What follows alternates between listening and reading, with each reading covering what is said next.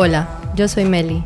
Bienvenidas al podcast Dharma en Movimiento, un espacio donde exploramos los rituales de movimiento para vivir en propósito. En el episodio de hoy vamos a hablar de uno de mis temas preferidos y es cómo elevar nuestra energía, cómo cambiar de humor. Esto lo podemos hacer con la combinación de diferentes técnicas de movimiento y de bienestar, como yoga, meditación, y escritura. La idea es encontrar esa combinación que resuene contigo precisamente para hacer ese salto cuántico que te ayude a cambiar de energía, que te ayude a encontrarte con la esencia más profunda de ti mismo. Y esa es la maravilla. Y cuando no solamente vamos y hacemos una clase de yoga y no fuimos y ya, o corremos o nadamos, sino que incluimos todos estos aspectos que le dan cierta característica de reverencia, le dan cierta característica sagrada. Lo que queremos lograr en verdad es un ritual personal.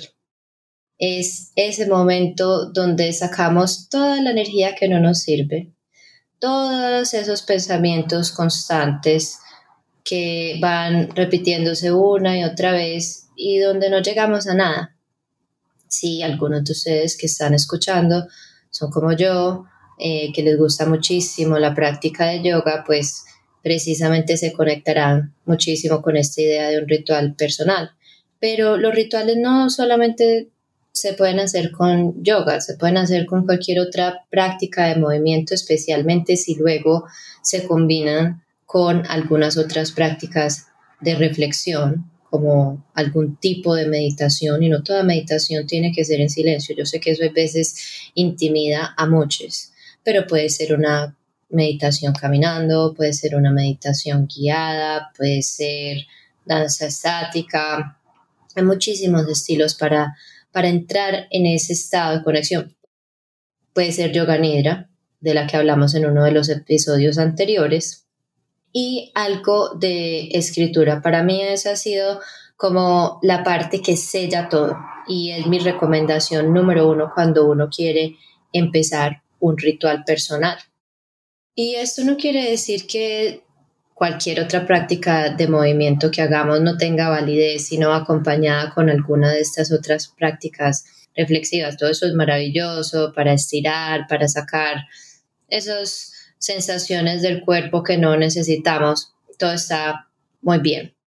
Pero mi sospecha es que si estás escuchando este podcast es precisamente porque quieres llevar tu práctica de movimiento al siguiente nivel y la verdad, para mí ese siguiente nivel vino cuando me empecé a asegurar que luego, incluso de hacer ejercicio, yo hacía rutinas de ejercicio normal, de intervalos, casi siempre de bajo impacto porque tengo una mm, rodilla un poco mala.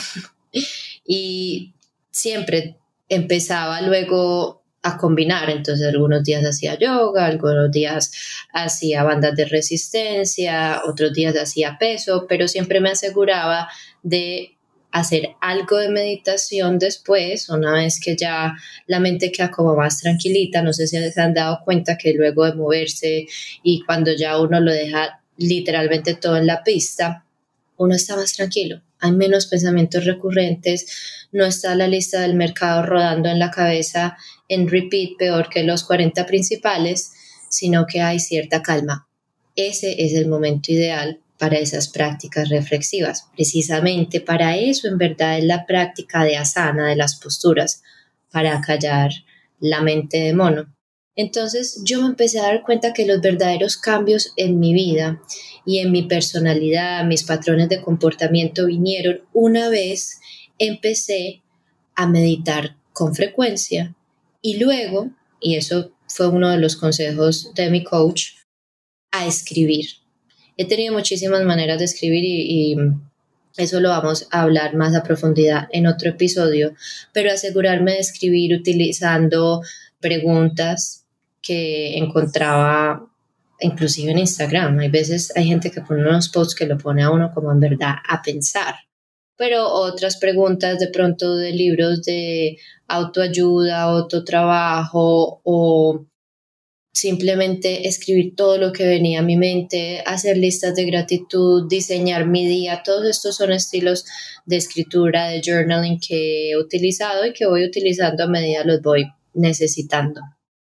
Es esta combinación con todas estas actividades reflexivas que me han permitido empezar a repensar muchas creencias limitantes, muchas otras maneras de comportarme que quería cambiar. Obviamente la práctica le ayuda a uno a conectarse con su cuerpo, a centrar la atención en la respiración, inclusive a escuchar activamente. Pero es esa combinación, es ese ritual lo que en verdad ha sido como el verdadero acelerador para mí. Y precisamente por eso lo quiero compartir aquí en el podcast hoy. Y bueno, a este punto tal vez se estén preguntando, a duras penas me da el tiempo para sacar, para hacer ejercicio, para hacer mi práctica sana, para correr o hacer la clase de pesas o lo que sea que a ustedes les guste. Yo tengo un trabajo, yo tengo hijos, pues tengo vida social, tengo pareja. ¿De dónde voy a sacar el tiempo para hacer más? Yo entiendo, la vida de hoy es absolutamente ocupada y siempre tenemos más y más cosas que hacer. Sin embargo, incluso el año pasado que estuve viajando por muchísimos lugares y muchas veces no tenía tiempo, un momento en que tenía dos trabajos de tiempo completo, más estaba estudiando y muchas veces sentía que no tenía el tiempo. Entonces durante ese proceso empecé a hacer una combinación que para mí es maravillosa en solamente 30 minutos.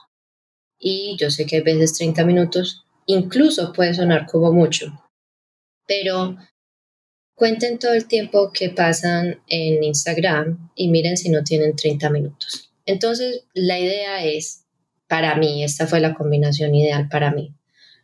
Hacer mi práctica de yoga, a veces empezar con una parte un poco más activa y luego ir bajando las revoluciones y empezar a hacer la parte de la escritura en posturas de yoga para ir escribiendo a la vez que iba estirando, ir ganando tiempo. Muchas veces logro estirar más porque no estoy parándole bolas siempre a la sensación del estiramiento, sino que estoy como cambiando mi atención entre las dos, entre lo que escribo y un poquito la sensación y moviéndome entre esas dos. Y al final, luego de haberme movido más o menos entre 20 y 25 minutos, siempre trato de dejar unos 5 minutos para estar en silencio o hacer una meditación guiada o hacer un shavasana súper largo y hay veces esa es la meditación del día y listo, 30 minutos. En 30 minutos se puede lograr. La idea es que ustedes busquen también su combinación con las prácticas que les gustan. Por ejemplo, si van a hacer una clase de pesas, de pronto las afirmaciones que tengan en ese momento las pueden ir repitiendo mientras van haciendo sus repeticiones o en los momentos de descanso. Y luego mientras hagan ya em, el estiramiento después de la sesión pueden hacerlo de esta manera que les digo, en posturas de estiramiento que a la vez pueden combinar con escritura y luego cerrar con por lo menos tres minuticos, cinco minuticos de silencio. Les aseguro que hace una gran diferencia. Y para ustedes que ya han practicado conmigo, hay varios de ustedes que ya probablemente hayan hecho parte de esta técnica en mis talleres donde hacemos yoga, puede que sea viñasa o a veces kundalini, pero principalmente en yoga y combinamos esto de escribir con el movimiento. Y hace una gran diferencia, porque cuando estamos en ese movimiento nos estamos moviendo con intención. Y cuando llegamos al momento de escribir, hay cierta concentración que yo encuentro bastante particular distinta a cuando simplemente me siento directamente a escribir. Y me gustaría aquí hacer como una pequeña claridad, porque yo nunca he sido pro del multitasking, pero sí encuentro que hay algunas cosas que se pueden combinar sin generarnos mayor ansiedad. También soy súper pro de simplemente estirar y estar en silencio o hacer una clase de yin yoga y uno estar simplemente con uno mismo en, en su oscuridad, con sus ojos cerrados y en absoluta conexión. Pero bueno, como estamos precisamente hablando de construir un ritual y entendiendo las realidades del mundo en que vivimos, pues les comparto esta, que es otra técnica. Yo cuando tengo todo el tiempo del mundo, pues hago todo separado y muchas veces eso es lo que más me gusta hacer un fin de semana y me puedo demorar toda la mañana en mis prácticas y mis rituales de bienestar. Pero muchas veces estamos leyendo, muchas veces estamos incluso trabajando en el computador, viendo televisión y pudiéramos aprovechar para no estar siempre sentadas de la misma manera, flexionando las caderas de la misma manera y manteniendo estas posturas que a largo plazo llevan casi siempre como a, llevan casi siempre a encorvarnos y a ir debilitando más y más nuestra postura. Entonces, precisamente por eso hablo de, de ese beneficio pero si para ustedes es mejor hacerlo todo por separado, inclusive el, ritual pudiera ser 15 minutos de movimiento, 5 minutos de meditación, 10 minutos de escritura. La idea es ir buscando su propia combinación. Esta es una que para mí ha funcionado bastante bien luego de diferentes iteraciones, pero como he dicho siempre, incluso en el podcast anterior, que creo que fueron dos o tres anteriores, donde vemos la práctica de yoga a través del lente de Ayurveda, se trata todo de personalizar la práctica y de pensar que es un laboratorio, donde vamos viendo qué es lo que nos funciona mejor. Y lo importante es que cada uno encuentre su definición de ritual. Para mí, la definición de ritual es una serie de acciones que se hacen constantemente en un orden particular con el fin de cambiar la vibración o elevar la energía o como cada uno le quiera decir. Y es precisamente este cambio energético la parte más importante o el resultado que buscamos al hacer estos rituales de forma constante.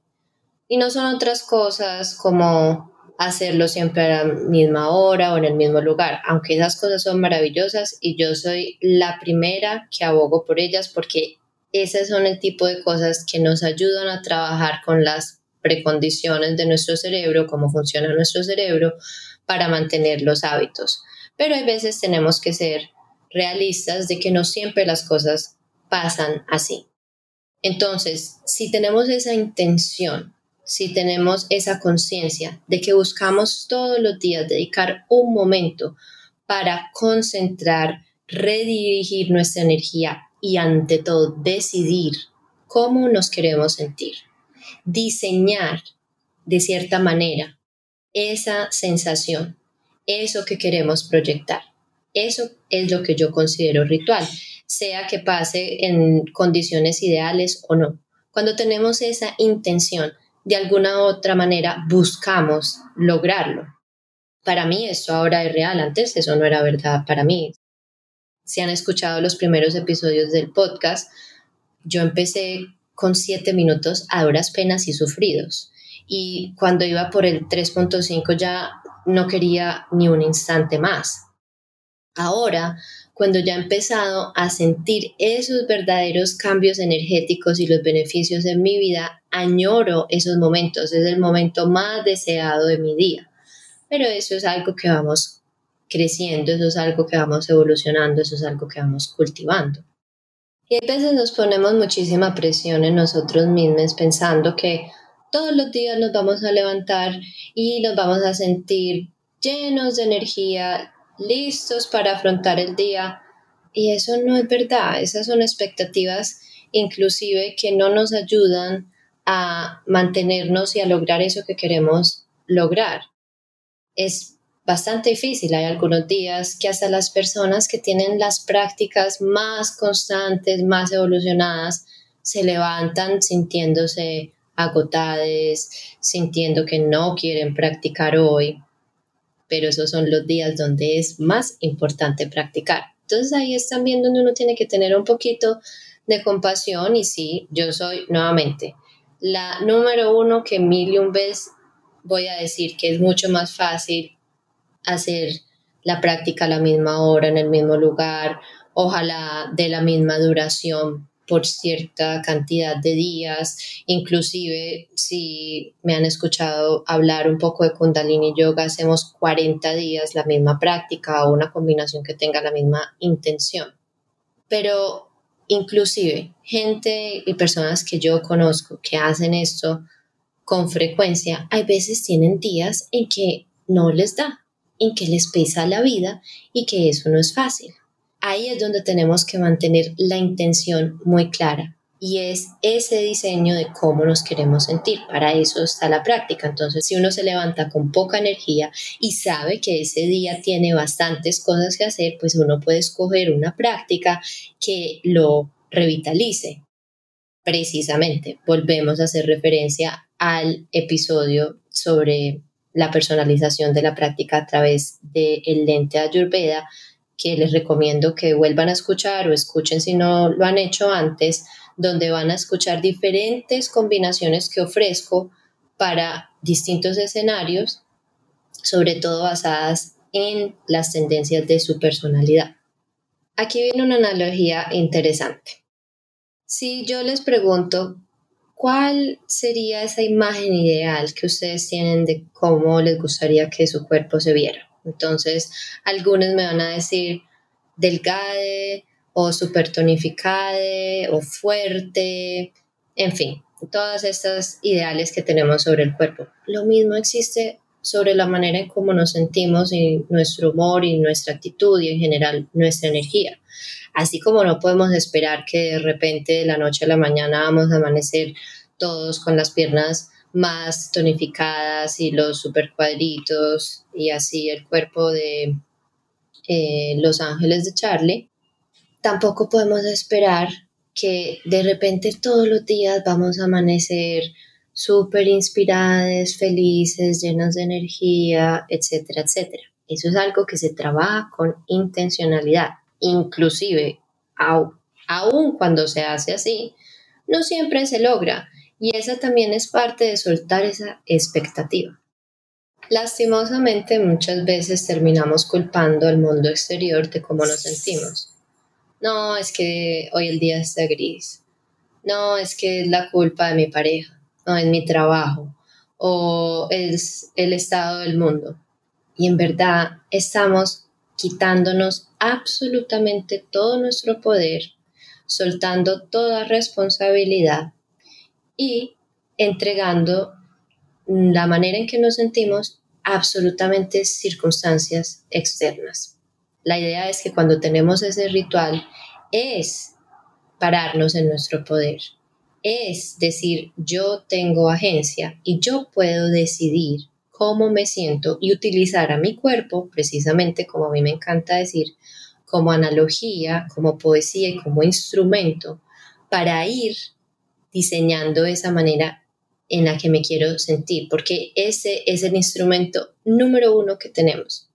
Y creo que lo he mencionado en eh, episodios anteriores. Hay solo dos maneras, en verdad, que están pues científicamente comprobadas, que cambian los estados de ánimo. Una es el movimiento y dos es la parte olfativa. Precisamente por eso parte de mi ritual es que tengo un difusor, es que pueden ustedes también tener una velita, no solamente le da ese aspecto más de reverencia y ritualístico, sino que también está afectando la manera como nos sentimos. Y eso es bien importante. Yo también creo fielmente y también han salido miles y miles de estudios que muestran cómo la meditación ayuda a relajarnos, a poner en perspectiva lo que es importante y lo que no. Y la escritura también es parte de una de estas maneras reflectivas donde podemos escribir, por ejemplo, escribir y escribir y escribir todo eso que nos preocupa y naturalmente luego nosotros mismos vamos cambiando el discurso y vamos encontrando soluciones. Esa es, por ejemplo, otra técnica que a mí me gusta utilizar mucho cuando hay algo que tengo rondando en mi cabeza. En conclusión, una de mis recomendaciones número uno es que nos preparemos para el éxito, que tratemos de hacer todo lo posible para evitar la inconsistencia y reconocer que no siempre vamos a estar en el mismo estado. Por eso cuando hablo del ritual no les digo siempre es esto igualito así todos los días, inclusive cuando yo estoy haciendo algunos 40 días de kundalini tengo mis propias variaciones. Puede que caliente un día con viñasa, puede que caliente un día con una clase de intervalos o que haga simplemente la parte de kundalini ese día porque estoy más cansada o luego la termine con algo de yoga restaurativa. La idea es que ustedes busquen sus propias combinaciones reconociendo los diferentes estados de ánimo que ustedes detectan durante sus días.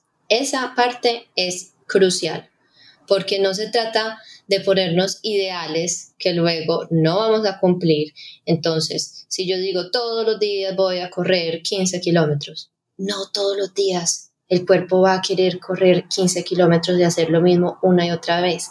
Además que no es saludable, porque cuando hacemos los mismos movimientos todos los días, estamos afectando todo nuestro sistema óseo muscular.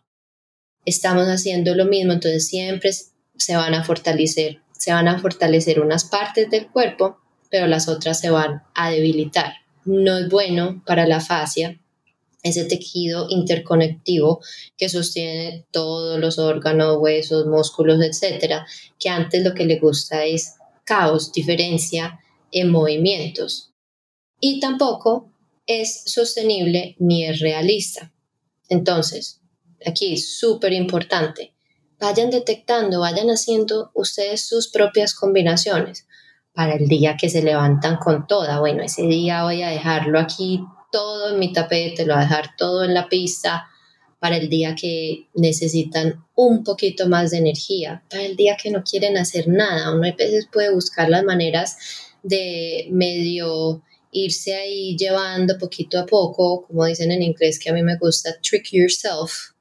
Y yo a veces simplemente digo, no, pues solamente voy a ir a mi tapete, voy a empezar aquí, hago de pronto un perro acá abajo y de repente me voy animando y ¡fuf! me voy y hay días que no. Y eso también está bien. Ahora quiero que hablemos un poquito de esos límites que muchas veces tenemos que poner para precisamente respetar este ritual. Y no sé si a ustedes les ha pasado como a mí, pero muchas veces cuando empezamos a presentar cambios, también afectan los cambios de nuestra vida cotidiana, también afectan a las personas con las que vivimos. Y ahí es donde tenemos que buscar ese sano balance de vivir en armonía con quien sea que vivamos y también ir buscando eso que a nosotros nos causa bienestar. Porque tampoco podemos asumir que el resto de las personas con las que convivimos están exactamente en el mismo punto de nuestro camino. Habrán algunas cosas en las que están más avanzadas, habrán en otras cosas que tienen más que trabajar. Y precisamente esa es una de mis intenciones creando este podcast y el taller de movimiento, es crear comunidad para que vayamos compartiendo las experiencias de ir asumiendo los cambios y las evoluciones de cualquier práctica de movimiento o cualquiera de estas prácticas reflexivas que nos llevan a la conexión con nuestra identidad más sincera. Pero igual, eh, como siempre me gusta ofrecer ciertos tips o trucos muy efectivos para ayudarnos a lograr eso que queremos lograr. Empecemos con mi tip preferido y yo sé que algo controversial, levantarse más temprano que las demás personas con las que viven. Y yo sé que para muchos de ustedes levantarse temprano suena bastante horrible, pero eso también viene con el diseño de la noche anterior. Si te duermes a la hora que si apagas pantallas alrededor de las ocho y media de la noche, muy probablemente levantarse temprano se va volviendo algo natural y no una tortura. A mí lo que más me encanta, y lo logro casi todos los días, muchos días y a veces tengo temporadas, a veces tengo temporadas que me levanto a las 5, hay veces que tengo temporadas de 4 de la mañana, y las que menos tengo ya son las de seis.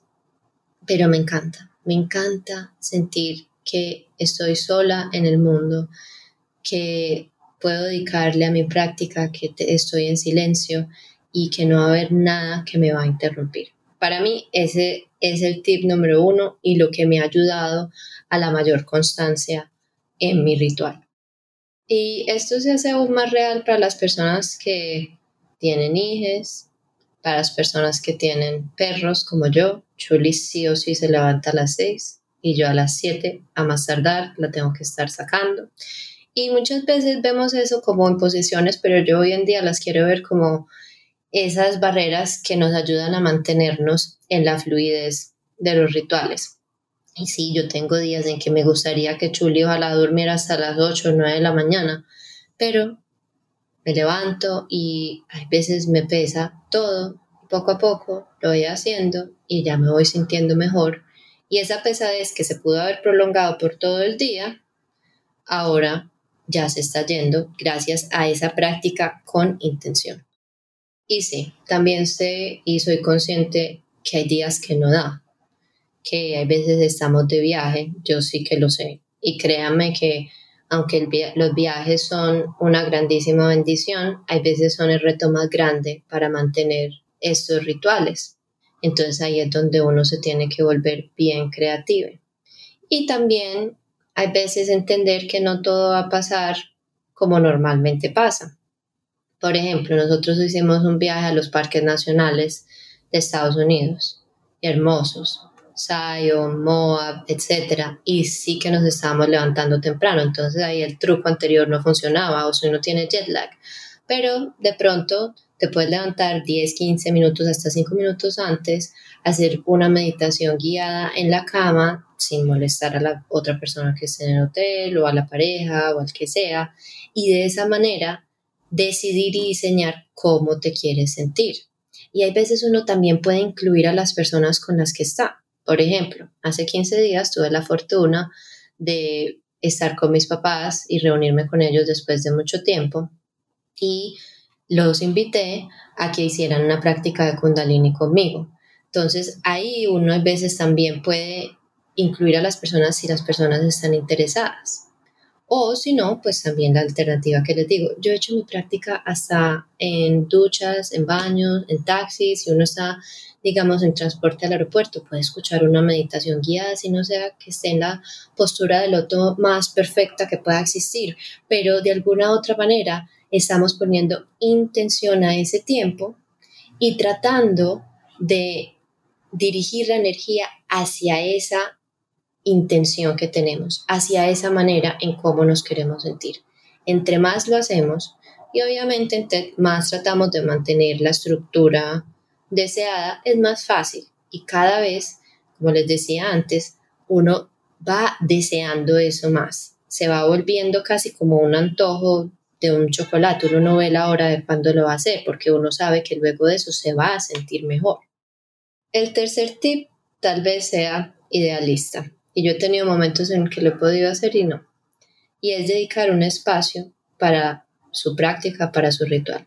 Cuando vivía en Nueva York, en un estudio, no tenía ese espacio, pero sí tenía un rinconcito donde tenía mi tapete y tenía todas las cosas de mis rituales y en la mañana las sacaba, las organizaba en la sala y luego las volvía a guardar. Entonces en ese momento la sala se volvía el espacio de mi ritual no es lo más ideal, pues si había alguien de visita a veces no lo podía hacer y ahí era donde me iba al baño, a la ducha, a hacer mi meditación. Y bueno, pero la idea es uno alejarse de la excusa y más bien volverse más creativa en cómo lo puedo lograr y no cómo lo puedo evitar. Cuando viví en Taos, pues teníamos la fortuna de tener una casa con varios cuartos y yo tenía un cuarto donde era mi cuarto de yoga y Tal vez algunos de ustedes estuvieron haciendo clases conmigo ahí y era súper lindo, tenía una vista a las montañas espectacular y yo entraba ahí, cerraba la puerta y, y Daniel sabía que en ese momento yo no estaba disponible, estaba en mi ritual.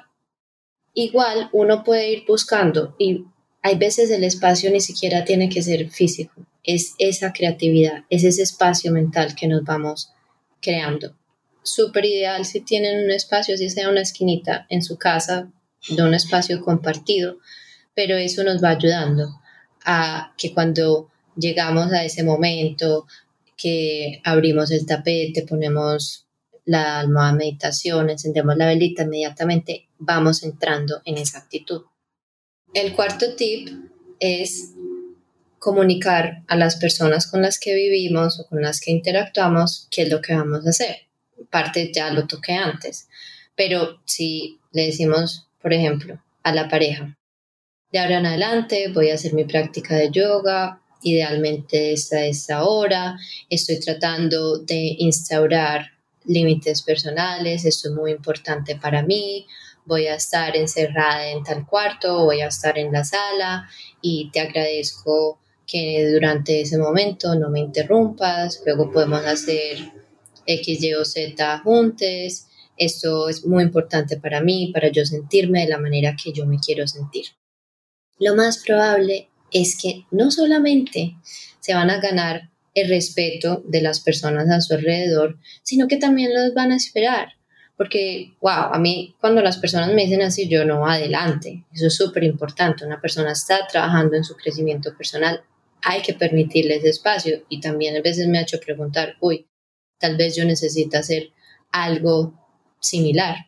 Y eso aplica para todos, eso no solamente aplica para hacer respetar el ritual, sino igualmente en el trabajo, eh, en la parte social, porque digamos que hay veces que tenemos que decirle no a algunas cosas para poderle decir sí a las cosas que son importantes para nosotros.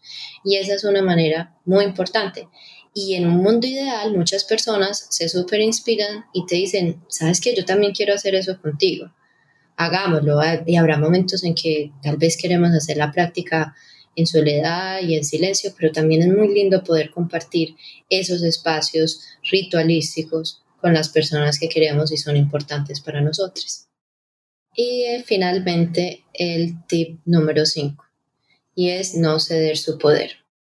Durante su proceso de transformación o cuando queremos instaurar nuevos hábitos, muchas veces vamos a generar choque con otras personas. La gran mayoría de las veces porque las vamos a estar retando, porque vamos a hacer espejo, porque vamos a hacer cosas que ellos tal vez quisieran hacer, pero no reconocen que lo quieren hacer y quieren hacer esos esfuerzos. Y lo mismo también, como les decía antes, en el trabajo, muy importante no cederle el poder al trabajo.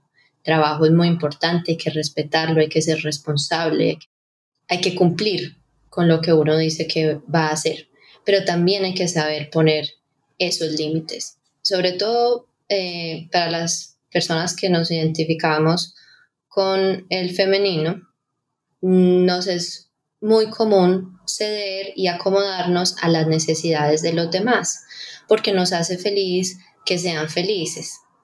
Y ahí es donde es muy importante en sí.